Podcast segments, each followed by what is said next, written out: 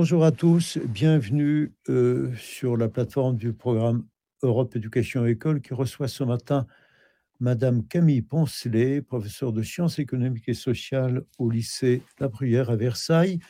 Elle nous propose une réflexion sur la question de savoir si la sociologie est une science, réflexion à laquelle participe, et je le remercie vivement, les élèves du lycée français de Varsovie, les élèves du lycée Wittmer de Charolles, du lycée international de l'Est parisien à Noisy-le-Grand, ainsi que les élèves du lycée français Anna de Noailles de Bucarest.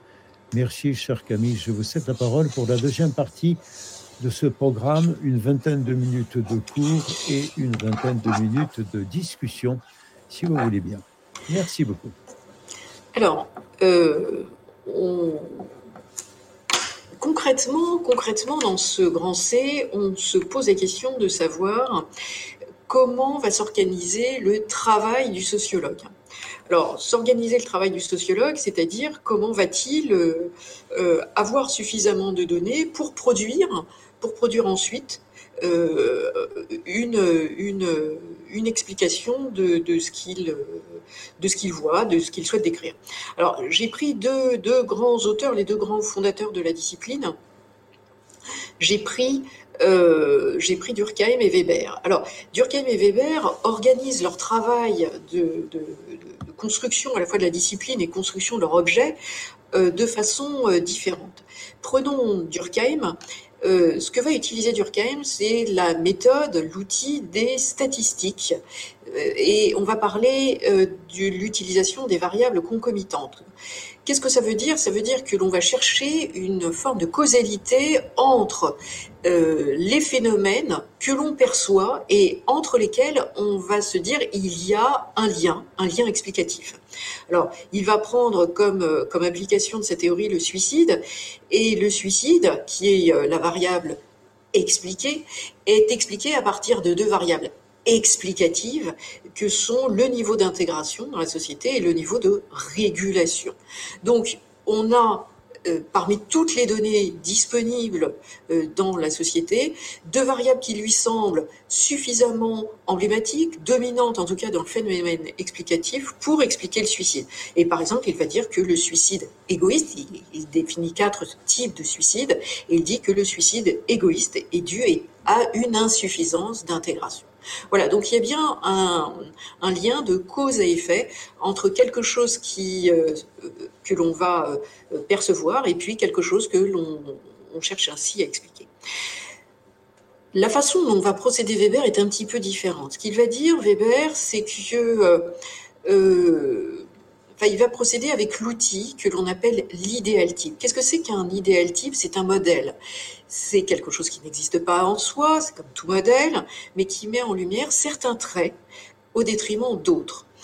Et lui, ce qu'il va euh, tenter d'expliquer dans un des ouvrages qui est connu, euh, qui s'appelle L'éthique protestante et l'esprit du capitalisme, il va expliquer comment se, comment s'organise comment se développe le capitalisme dans certaines régions plutôt que dans d'autres, à cette époque plutôt qu'à une autre. Et donc, il va parler du contexte religieux, du modèle de la prédestination.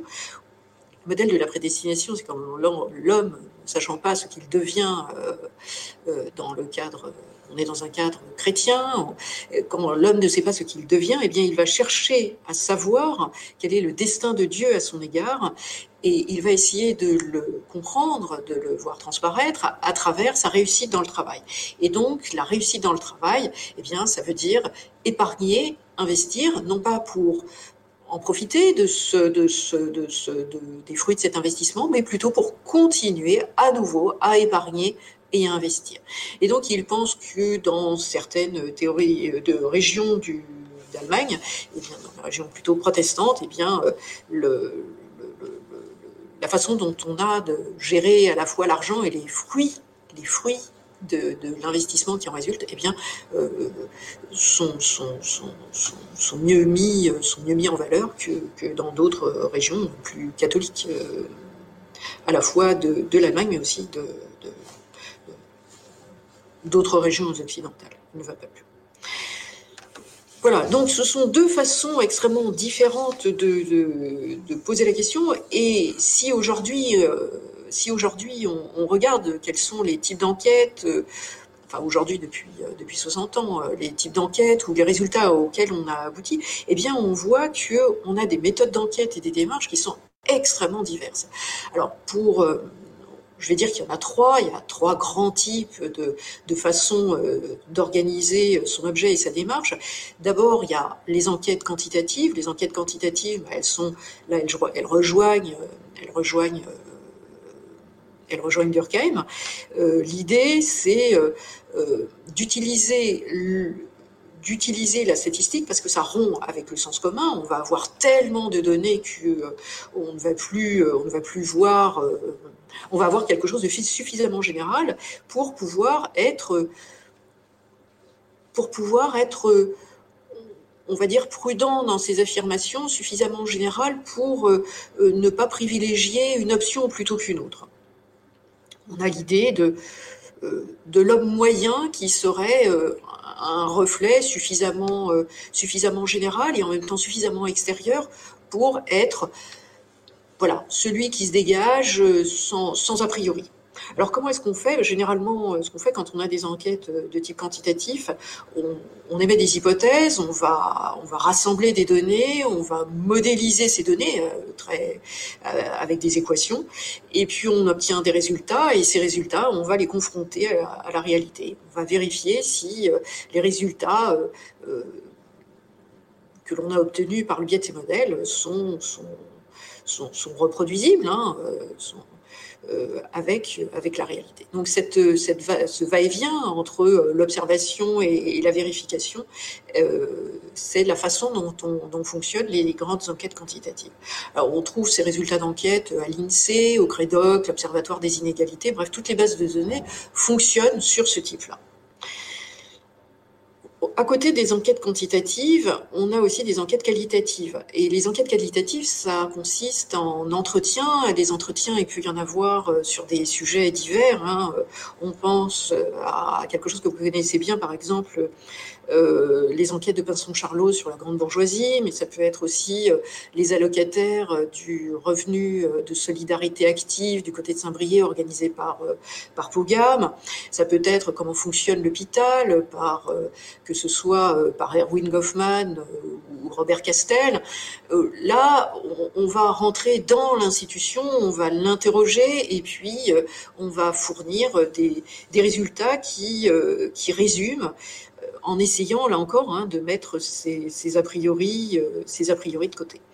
Et puis, on a euh, ce que l'on appelle les observations participantes. Euh, les observations participantes, elles, sont, elles viennent surtout d'Amérique à partir des années 30, notamment avec l'école de Chicago. Et je vous en donne une, toute une liste parce que c'est quelque chose qui, qui, frappe les esprits, c'est quelque chose qui est relativement, qui est relativement courant et très, très très compréhensible par le grand public. Et ce que voit le grand public, c'est ça, c'est-à-dire euh, euh, dans la peau d'un chef de gang, ça, ça, ça c'est comme un sujet de, de séries sur Netflix. Hein. Ça attire les foules. On se dit euh, qu'est-ce qu'on va, qu'est-ce qu'on va regarder, qu'est-ce qu'on va voir, qu'est-ce qu'on va apprendre. Ou euh, dans Street Corner Society, euh, là, c'est, encore, c'est, l'histoire des, gangs en Amérique. Outsiders, bah là, on voit bien aussi, c'est, des gens qui sont qui sont un peu hors normes.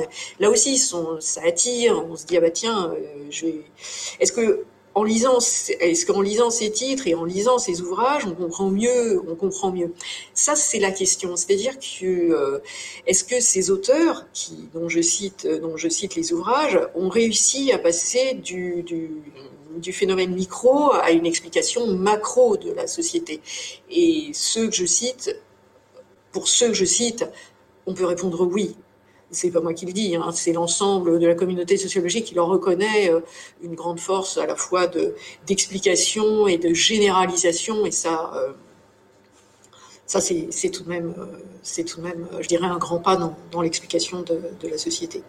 Et puis on en a d'autres. Hein, quand on est sociologue et danseur, bah, comme vous le voyez, les préjugés, les prénotions, on vit avec, parce qu'on va être à la fois, quand, quand Sorignet écrit son, son livre, hein, Sociologie et danseur, quand la vocation se fait double, eh bien, il explique à la fois ce qu'il fait en tant que danseur, mais en portant un regard critique, critique sur la façon dont il s'organise, lui et les autres. Et puis on a aussi euh, de Anderson, Nelson Anderson oppose la sociologie du sans-abri. Lui-même était euh, un vagabond. Hein. Il était sur le trimar, comme on dit, euh, dans l'entre-deux-guerres, et il en a fait, et il en a fait un ouvrage parce que, bah, parce que il s'est dit qu'il pouvait réfléchir à son expérience, et il est devenu lui-même sociologue de sa propre expérience sociologique.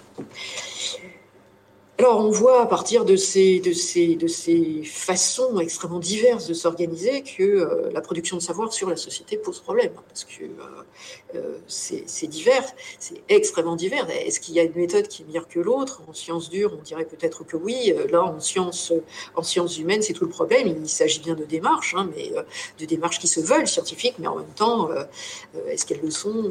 Voilà. Et ça pose le problème aussi de ce qu'est un chercheur en sciences sociales.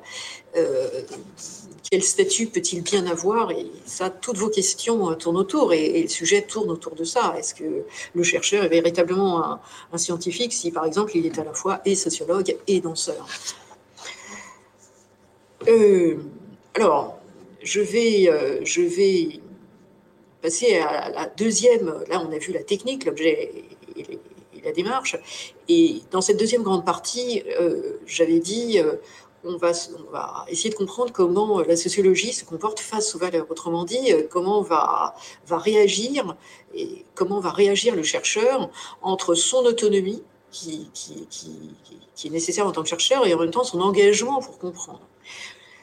Alors, que raconte Grand A, que raconte la sociologie sur les valeurs? Eh bien, la sociologie sur les valeurs, elle parle d'abord et avant tout, je me situe au début de la fondation de la sociologie, elle parle du désenchantement du monde.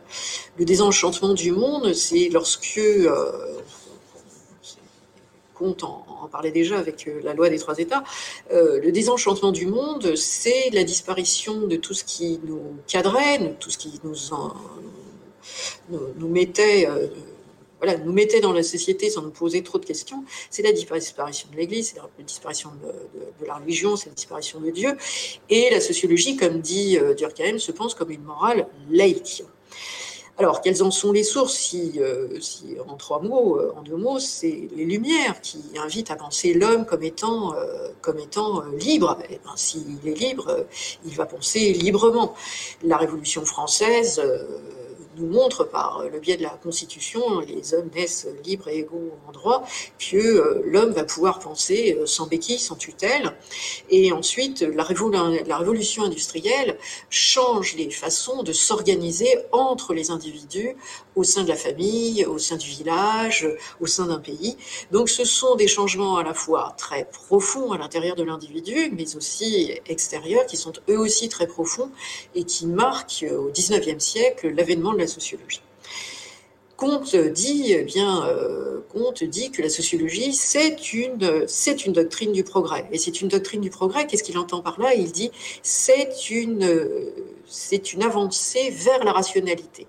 La rationalité de l'individu. Voilà. finalement, le, l'individu est le, le, cœur du sujet. Weber va avoir la même, Max Weber va avoir la même façon de s'organiser en disant, bah, ce qu'il faut chercher à faire émerger, c'est euh, la connaissance, une connaissance rationnelle du monde. Et en disant ça, eh bien, la raison doit nous amener à dévoiler et à expliquer le fonctionnement du monde. C'est pour ça que je commence par dire que la sociologie dévoile le désenchantement du monde. Alors, désenchantement tout simplement parce qu'il n'y a plus Dieu. Euh, il n'y a plus Dieu et que l'homme va se penser euh, tout seul et que parfois, euh, parfois il n'y arrive pas euh, et il ne peut faire appel à personne, sinon à lui-même. Donc c'est voilà, il n'y a pas de porte de sortie, il faut qu'il y arrive tout seul. Euh, bon, alors, est-il possible, puisque, puisque l'homme doit décrire ses biens, mais peut-on aller au-delà de décrire et, et dans une, dans une dans Grand B, est-il possible de proposer une sociologie des valeurs? La sociologie des valeurs, elle se, elle se, je rappelle que l'ambition de la sociologie, c'est de produire un savoir sur les valeurs morales. Autrement dit, la sociologie, elle nous parle bien des normes et des valeurs qui structurent la société. Il faut les considérer, et c'est ça où est le, point d'ancrage, le point problématique, c'est qu'il faut les considérer comme des faits sociaux. Alors, peut-on avoir, euh, tout en faisant partie de la société, un recul et considérer que même ces valeurs qui structurent la société sont à, prendre avec euh, beaucoup de distance? Weber nous donne une, pas une réponse, mais nous dit, nous dit, euh, voilà, dans le savant et le politique, le savant, c'est celui qui se met à l'extérieur, le politique, c'est celui qui s'engage. Euh, la sociologie est tout de même une science empirique et euh, elle ne doit pas expliquer, elle ne doit pas expliquer euh, ce que l'on doit faire. Il n'y a pas de morale dans, la sociologie, mais simplement la sociologie doit nous expliquer ce que l'on peut faire. Donc effectivement, ça participe au dévoilement du monde, au dévoilement des conditions de fonctionnement du monde. Weber parle de neutralité axiologique. Et il dit, c'est une, c'est une posture que l'on, doit avoir, qui vise à ce que le chercheur ait ses valeurs, ses propres valeurs dans son travail scientifique, bien sûr qu'il en a, mais il doit chercher à les réduire le plus possible, et il doit les chercher à les réduire, parce qu'il ne faut pas que ses propres jugements impactent l'objet de son étude. Donc, euh, c'est compliqué puisque, en fait, l'objet de la sociologie est de faire une recherche qui sont structurées par des valeurs, mais tout en offrant une analyse qui n'est pas fondée sur un jugement de valeur. Donc on a des valeurs, mais, euh, et c'est l'objet d'études, mais en même temps, euh, on doit comprendre que on ne doit pas dire si c'est bien ou mal, et surtout ne pas intégrer ses propres valeurs. Donc je résume en disant, euh, le chercheur doit faire de ses valeurs son objet, son objet d'étude, sans pour autant porter sur elle un jugement normatif, c'est-à-dire nous dire c'est bien, c'est pas bien. Alors aujourd'hui, Weber, c'est Weber en 1920, aujourd'hui qui reprend cette, cette façon de s'organiser, eh bien on a euh, Valérie Hainich qui, euh, qui, euh, qui défend l'idée qu'il il faut se mettre à distance de, ce que l'on étudie, que l'engagement nuit à l'autonomie et que euh, le militantisme, il n'en est pas question parce que ça réduit l'objectivité nécessaire et c'est euh, c'est une façon euh, finalement de discréditer. C'est ce que disait c'est ce que disaient certains d'entre vous. C'est une façon de discréditer la matière. Surtout si on ne veut pas discréditer la matière, eh bien il faut que elle soit en dehors enfin, on soit en dehors de ce que l'on, de ce que l'on, ce sur quoi on veut euh, réfléchir.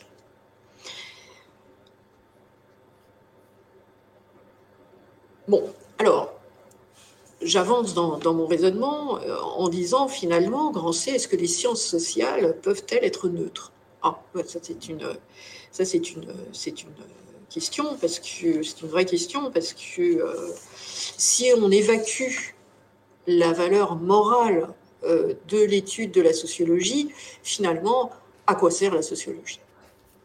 Alors, euh, qu'est-ce qu'il en pense? Je vais prendre un, philosophe que tout le monde connaît, c'est Bourdieu. Or, Bourdieu, lui, est un philosophe engagé. Il prend position lors des luttes sociales. Euh, et il pense que il prend position parce qu'il pense que nous sommes manipulés par les idées dominantes qui circulent, que nous faisons nôtres, sans nous en apercevoir. Et ce qu'il veut, c'est lui aussi dévoiler le fonctionnement du monde en nous disant euh, bah, les idées euh, qui, nous, qui sont autour de nous sont des véhicules euh, de, des autorités dominantes. D'ailleurs, il dit l'opinion publique n'existe pas et c'est pas qu'elle n'existe pas en soi, c'est qu'en fait, elle n'est pas l'émergence d'une multitude de pensées des individus, mais simplement bâtie par le pouvoir en place. Donc, il faut, il faut s'engager, lui c'est son credo, il faut s'engager pour justement dévoiler ce qui est à l'origine de notre absence de liberté. Euh, Robert Castel, lui aussi, est un, sociologue engagé. Robert Castel s'intéresse, euh, dans un livre de 95, s'intéresse aux métamorphoses du, du salariat, la question sociale, chronique du salariat, et ce qu'il voit, c'est que la sociologie, si on réfléchit euh, sociologiquement, eh bien, c'est parce qu'on répond à des questions qui se posent dans la société. Il le montre là, dans son ouvrage sur le, sur le salariat. Euh, il travaille dessus parce que euh, des, questions, des questions émergent sur euh, comment c'était avant le salariat, comment est-ce que ça peut évoluer. il aurait certainement écrit sur l'ubérisation s'il avait été encore de ce monde. voilà, et finalement, ce sont des préoccupations que le sociologue doit décrypter euh, pour faire comprendre le monde dans lequel on vit. Il a travaillé aussi sur l'hôpital, comme d'autres, cherchant à comprendre ce que c'était que les institutions euh, totales. Norbert Elias, autre, autre sociologue, euh, lui, lui, il dit, hein, il dit très clairement dans ses ouvrages, il faut et à la fois s'engager et mettre à distance ses affects. Donc, il dit, il faut sortir de sa propre société, bon, ok. Mais en même temps, il faut y être parce qu'on ne peut pas euh, on ne peut pas étudier une société sans comprendre toutes les interactions qui se jouent. Et comment comprendre les interactions qui se, qui se jouent sans en faire partie? Est-ce qu'il faut voir là euh, l'émergence du raisonnement, euh, enfin l'émergence, non, l'application du raisonnement scientifique Oui, il faut être à la fois engagé et en même temps euh, être, être, être sûr qu'on euh, on ne met pas trop de ses affects dans, dans, dans, euh, l'étude que l'on fait. Si on, est trop en dehors, peut-on encore réfléchir à, son propre objet, sachant, je, dit, je le dis encore, on est soi-même objet d'étude. Bon, si, on dévoile, si on dévoile, et ça c'est important, euh, c'est pour critiquer. Et si on critique, euh, si on dénonce, voilà, si on dénonce, euh, est-ce que c'est, est-ce que c'est pas un engagement qui justement discrédite, discrédite la, la matière? Vous avez raison, hein, en, disant, bah, à force d'être dedans, on est comme les autres, tellement, et on est sujet à critique. Et si, si, ça relève d'un manque d'objectivité, bah, dans ces cas-là, euh, euh, on n'est pas mieux ou pas plus que les autres, et, finalement, la, sociologie ne peut pas être scientifique. Alors pourtant, Aaron nous disait, nous disait euh, tout doit pouvoir être discuté tout doit pouvoir être discuté. Donc, euh, ben, on est encore dans, l'aspect scientifique de la sociologie. Rien n'est tabou. Et, et, le fait que rien ne soit tabou est une forme de désenchantement du monde, euh, puisque tout est visible. Et, si tout est visible, eh ben, dans ces cas-là, on peut l'étudier. Voilà. Je terminerai avec un dernier point sur l'exercice euh, l'exercice de la profession de sociologue. Et on comprend que cet exercice compliqué de, la sociologie eh bien, euh, influe sur la neutralité même de la sociologie. La sociologie, euh, j'en veux pour preuve les programmes, euh, j'en veux pour preuve les élèves, j'en veux pour preuve les, les, les, disciplines universitaires, elle a une existence institutionnelle. Et donc, elle est soutenue, elle est soutenue par, par des institutions, donc par ceux qui, qui organisent notre, vie. Donc, quelles peuvent être dans ces cas-là les, relations d'indépendance entre les chercheurs et les décideurs? N'y a-t-il pas euh, un, lien subjectif de, subordination entre les deux? Alors, ce sont des liaisons qui sont sans doute nombreuses, elles sont invisibles, chacun cherchant à être, euh, enfin, tous les sociologues cherchant à être le plus, le plus indépendant. Mais le problème, c'est le financement. Euh, et comme disait Castel, que je viens de citer, euh, la sociologie existe parce qu'il y a une demande sociale. Et, quand il y a une demande sociale, c'est que euh, le pouvoir en place cherche à comprendre ce qui se passe. euh, c'est pas nouveau. Hein. Napoléon III utilisait déjà les, les, études de Frédéric Leplay pour comprendre ce qui se passait dans les ateliers de les ateliers textiles du Nord. Et le Play répondait, eh bien, voilà comment ça se passe, et voilà ce que je peux vous proposer pour que euh, ça se passe un petit peu différemment. Autrement dit, euh, euh, comment, comment organiser mieux le travail, comment organiser la famille, comment organiser les conditions ouvrières, prévoir des assurances, accidents du travail, etc. Donc, que devient le chercheur, effectivement, quand il devient conseiller du prince et qu'il n'est plus qu'il n'est peut-être plus au service de, sa matière, de sa discipline, de sa pratique, de sa science, mais au service de ceux qui, euh, qui l'emploient, qui le financent, qui le font vivre. Alors dans une deuxième partie, dans une, je, voilà, euh, dans une, en conclusion, je dirais que dans une première partie, on a étudié euh, le positionnement des chercheurs par rapport à la science, euh, comment, comment choisissent-ils leur objet, comment choisissent-ils leur démarche. Dans une deuxième partie, nous avons vu comment les chercheurs se perçoivent par rapport aux valeurs qu'ils veulent étudier, parce que finalement, c'est bien des valeurs dont il s'agit. Donc, pour certains chercheurs, euh, s'engager, c'est s'engager qui est, euh, qui est euh, la clé de la compréhension euh, et, la vie de, la, de, la, de la discipline. Pour d'autres, au contraire, c'est adopter une position clairement en retrait de l'objet étudié. Alors, aujourd'hui, Aujourd'hui, nous avons peut-être peut-être un avenir merveilleux, radieux ou pas, pour la sociologie, parce que nous avons une multitude, j'ai insisté hein, sur, ce, problème, nous avons une multitude de données à partir du big data et peut-être qu'elles vont permettre de renouer avec euh, la, vision expérimentale d'Auguste Comte,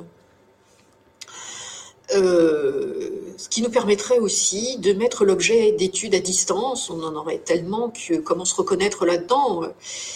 Donc, est-ce que la multiplicité des données nous permettrait euh, de d'être plus objectif dans ce que nous pouvons euh, en dire. Bon, bah, pourquoi pas.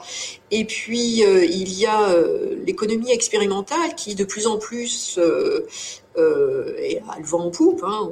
On, a eu récemment, il y a une dizaine d'années, des, prix Nobel en économie, mais la sociologie n'est jamais très loin. En économie, sur, sur l'économie expérimentale, comment reproduire en laboratoire des expériences, sur la façon dont les gens se comporte. Hein. Euh, comment gérons-nous euh, nos émotions, nos valeurs, euh, l'autorité, l'honnêteté, que sais-je. Enfin, c'était des, sujets en, économie expérimentale qui avaient été testés. Bon, voilà, donc de plus en plus de données, c'est pas mal. Essayer de les reproduire en laboratoire, bah, on reboucle avec, avec Auguste Comte.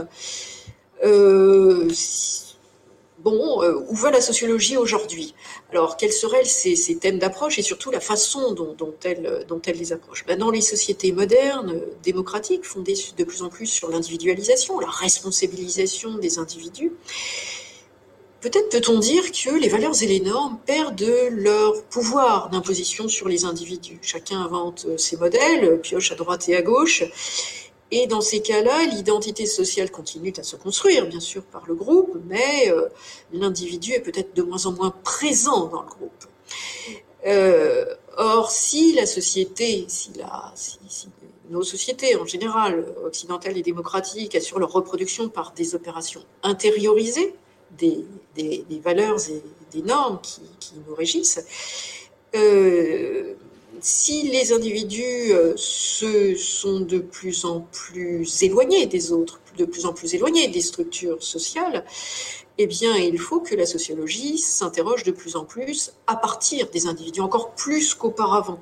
Donc, on va partir sur euh, l'individu, même sur le micro-individu, comment euh, Jean-Claude Kaufmann, par exemple, s'intéresse à, des micro-phénomènes dans le couple ou dans la famille pour expliquer, euh, pour expliquer ce qui se passe et, monter en, généralité pour expliquer la société dans son ensemble. Si on résume avec, si, si on termine avec Jean-Claude Kaufmann, je vais dire qu'on est très loin des, des préconisations de la mise à distance de Durkheim. Et pourtant, et pourtant, on a toujours la même volonté de faire science. Merci.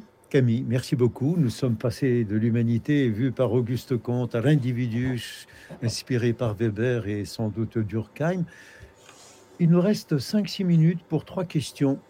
Euh, si vous voulez bien les accepter, euh, Camille, peut-être allons-y euh, rapidement. Une question aussi au lycée de, international de l'Est parisien qui demandait la, prendre la parole. Oui, merci beaucoup. Je donne directement la, parole à, à Lou Bonjour. Euh, bonjour, merci d'écouter ma question. Euh, désolé si je lis un peu mes notes. Je pense que tout le monde cherche à comprendre ce qui nous entoure et à pouvoir agir dessus. Et c'est le cas pour les sciences dures, par les mathématiques, la physique ou les neurosciences. Et je pense que la sociologie, ça nous permet de voir certaines choses que ces sciences-là ne nous permettent pas de voir, au même titre que ces sciences-là nous permettent de, de, découvrir certaines choses que la sociologie ne permet pas. Du coup, j'ai une question pour euh, vous, madame, et pour les sociologues en général, qui est euh, pourquoi avoir choisi les sciences sociales plutôt que d'autres sciences afin de comprendre la société et ce qui nous entoure et afin d'agir dessus. Pourquoi la sociologie et pas une autre science? Merci. Si je résume bien, c'est pourquoi avoir choisi la, sociologie comme, euh, comme, euh, comme modèle explicatif des relations humaines? Absolument. Eh ben, c'est peut-être dans la définition, c'est peut-être dans la définition de la, de la sociologie où justement l'objet, l'objet, c'est euh, euh, quels sont, euh, quels sont nos, ressentis, quelles sont nos actions, quelles sont la façon dont, nous avons, pourquoi est-ce que nous faisons ce que nous faisons. Ça, c'est incroyable, mais nous faisons des choses et finalement, on ne s'interroge jamais sur le pourquoi. Et donc, quelles sont les bonnes raisons comme dit euh, Boudon, quelles sont les bonnes raisons de faire ce que nous faisons? Et, finalement, euh, si on veut étudier l'homme, eh bien, il va falloir euh, s'intéresser à ce qu'il a dans la tête, euh, dans le cœur, dans le ventre. Voilà, c'est la façon dont nous réagissons, euh, que ce soit euh, au bruit, à l'honnêteté, à l'autorité. Pourquoi est-ce que nous, suivons un cours, sur la sociologie et pourquoi pas. voilà, si, l'objet de la sociologie c'est d'étudier l'homme, alors il faut voir l'homme dans, toutes ses caractéristiques, dans toutes ses actions et dans tout ce qu'il pense. Alors, j'ai peut-être pas compris votre question parce que. Non, ma question, c'est pourquoi justement vous choisissez de faire par la sociologie et pas par d'autres sciences? Bah, c'est ce que dit. Euh, alors, je pourrais vous répondre aussi euh, ce que répond Durkheim, c'est-à-dire que euh, le monde, il est étudié avec plein de lunettes possibles, plein de lunettes possibles. Vous pouvez choisir les lunettes historiques ou biologiques, mais la sociologie, elle va, elle va essayer d'avoir un périmètre et donc un objet d'étude que aucune autre science n'a. Et c'est bien ce qui fonde euh, une science, c'est-à-dire qu'elle a son objet propre, ses outils propres, et, et a, euh, elle va avoir un discours sur un objet que les autres, les autres sciences ne vont pas avoir. Ça, vous pouvez relire euh, Durkheim, enfin, il ne s'agit pas de relire, mais en tout cas de comprendre la pensée de Durkheim euh, quand, il, quand il, on est au début des, années 1900 et, qu'il dit, eh bien, il nous faut choisir un objet, un objet d'étude que aucune autre science n'a choisi. Et alors après, euh, c'est bien beau de dire ça, hein, mais on est tout de même très très euh, très très proche de la philosophie, par exemple. Et, et, et Durkheim n'aura pas de, de chaire dite de sociologie. Il aura une chaire de d'éducation, de, sciences morales, euh, et à la fin de sa vie, simplement simplement, il aura une chaire à la Sorbonne. Ah oui. Voilà. En 1913. Non, 1913 exactement. Mmh. Mmh. Mais voilà, il cherche, il cherche à avoir quelque chose qui soit spécifique. Et, c'est vrai que l'homme n'était pas un, n'était pas, en tout cas, l'homme dans ses, dans ses, dans ses choix ici et maintenant. C'est très, peut-être de façon très pratique, beaucoup moins spéculatif. Hein, c'est ce que dit Comte déjà. Beaucoup, de façon beaucoup moins spéculative, la sociologie va s'intéresser à ce qu'est l'homme dans sa, dans sa petite, dans sa petitesse, dans son, dans son, voilà, dans, dans ce qu'il est euh, euh, aujourd'hui et maintenant is mais il n'empêche qu'on a besoin de la sociologie, pour la faire fonctionner la sociologie, on a besoin du contexte historique, j'en ai parlé, du contexte philosophique, quelles sont les valeurs qui imprègnent la sociologie, la, oui, la sociologie, la société, l'individu à, chaque époque. Donc chacun essaye, vous savez, Bourdieu disait, il est difficile d'avoir un périmètre bien défini. Et, finalement, euh, faire montre de, scientificité, c'est donner les limites. C'est un enjeu à la fois de pouvoir, mais aussi de scientificité. Euh, si je dis que la sociologie doit s'intéresser à ça, eh bien, mm. c'est l'objet de la sociologie. C'est difficile de le donner à d'autres disciplines. Merci beaucoup, Camille. Je me tourne encore vers le lycée français de Varsovie pour une questions éventuellement, si vous le souhaitez. Oui, euh, merci. Donc euh, déjà, euh, merci beaucoup pour cette présentation, c'était très clair et donc on a, ça a bien mis en lumière même si la, valeur ajoutée qu'avait la sociologie, même si on a, aussi vu les limites. Et moi j'avais une question, donc parce que moi je fais pas la spécialité SES, e donc c'est peut-être une question qui est imprécise, mais mais sur la méthodologie donc qu'avait utilisé Durkheim, puisque donc on, on, a vu que euh, après donc ce, grand désenchantement, la sociologie a pu émerger et, s'est fondée sur des, à essayer de, faire euh, des, sortes de, démonstrations et, et euh, d'établir des liens de causalité entre des, phénomènes sociaux. Donc, par exemple, avec euh, vous aviez parlé du suicide, et, moi je me demandais comment, à, au travers de ces, de ces, liens de causalité entre les phénomènes sociaux, puisque comment Durkheim avait pu établir une loi générale si chaque phénomène social est établi euh, euh, à, l'avance et, en, relation de causalité avec un autre? Et euh, comment a-t-il pu établir une, sorte de loi générale sans à la base utiliser ses, valeurs et, des, préjugés qui, qui, ont, fondé sa, sa loi générale Bonne question. Quand, quand, Durkheim souhaite étudier le suicide, le suicide, ça date de 1897, il a déjà publié les règles de la méthode sociologique en 1893. Et euh, donc il a, c'est, je dirais, son, son, son, œuvre d'application voilà, il met en œuvre euh, les principes qu'il a donnés euh, six ans auparavant.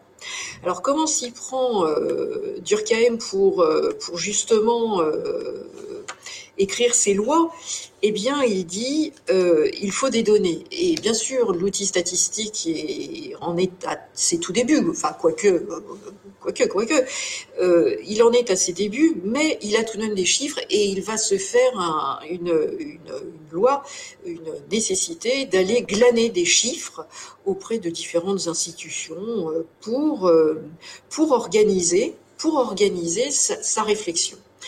Autrement dit, il, va chercher à, travers la globalité des chiffres, la généralité des chiffres, l'extériorité des chiffres, à, voir quels peuvent être les liens qu'il y a entre l'ambiance qu'il y a dans une société, sont ce que j'appelle ambiance, je veux dire les normes et les valeurs, et en même temps les phénomènes qui sont euh, que l'on peut voir, qui émergent et qui sont le suicide.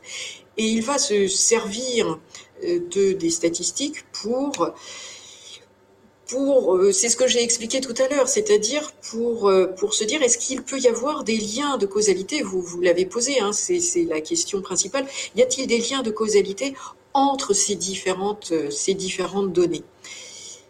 Donc il y a une espèce de, mise à l'épreuve du chiffre, de mise à distance grâce au chiffre, pour pouvoir pour pouvoir, dans une société dont il a bien conscience, quand il parle d'intégration et de régulation, il dit, bah, euh, quand il y a un suicide, un suicide anomique, égoïste, altruiste, c'est bien parce que les gens prennent ont conscience des valeurs qui irriguent les sociétés et vont les utiliser à leur compte de façon extrêmement différenciée. Il ne les balaye pas d'un revers de la main, il les prend en compte et elles sont, c'est vrai, dans, dans l'arrière-pensée, dans le contexte dans lequel il va expliquer le suicide. L'intégration et la, la régulation sont des, sont des modes d'organisation et il les intègre. Il les intègre dans son explication du suicide. Donc oui, il intègre aussi les valeurs. Merci beaucoup. une toute dernière question, si c'est possible, cher Jean-Luc. Peut-être, euh, oui, je vois un élève, euh, Diane, allez-y. Merci de répondre à même question. Euh, je suis un élève qui ne suit pas la spécialité sciences économiques et sociales, ah donc je vais dire des bêtises. Mais enfin, ma question porte du coup sur l'avenir de la sociologie. On a vu que les deux grands axes de développement, c'était premièrement donc se reposer sur les big data, et euh, le deuxième axe, c'est revenir euh, à une sociologie basée sur l'individu.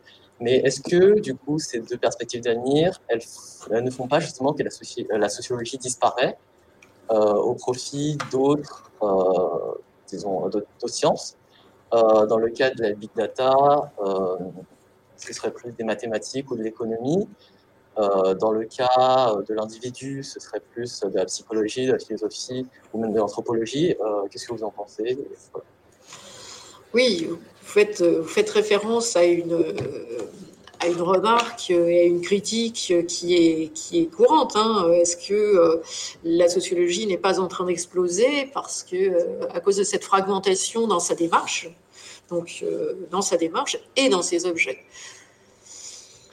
ça, j'en ai aucune façon, mais aucune idée. Mais ce qui est sûr, c'est que dans un cas comme dans l'autre, chacun cherche à faire science. Et est-ce que la sociologie euh, ne va pas être euh, reprise par d'autres, euh, d'autres, d'autres disciplines? Aujourd'hui, on parle d'interdisciplinarité en cours, on parle aussi évidemment d'interdisciplinarité entre les disciplines académiques.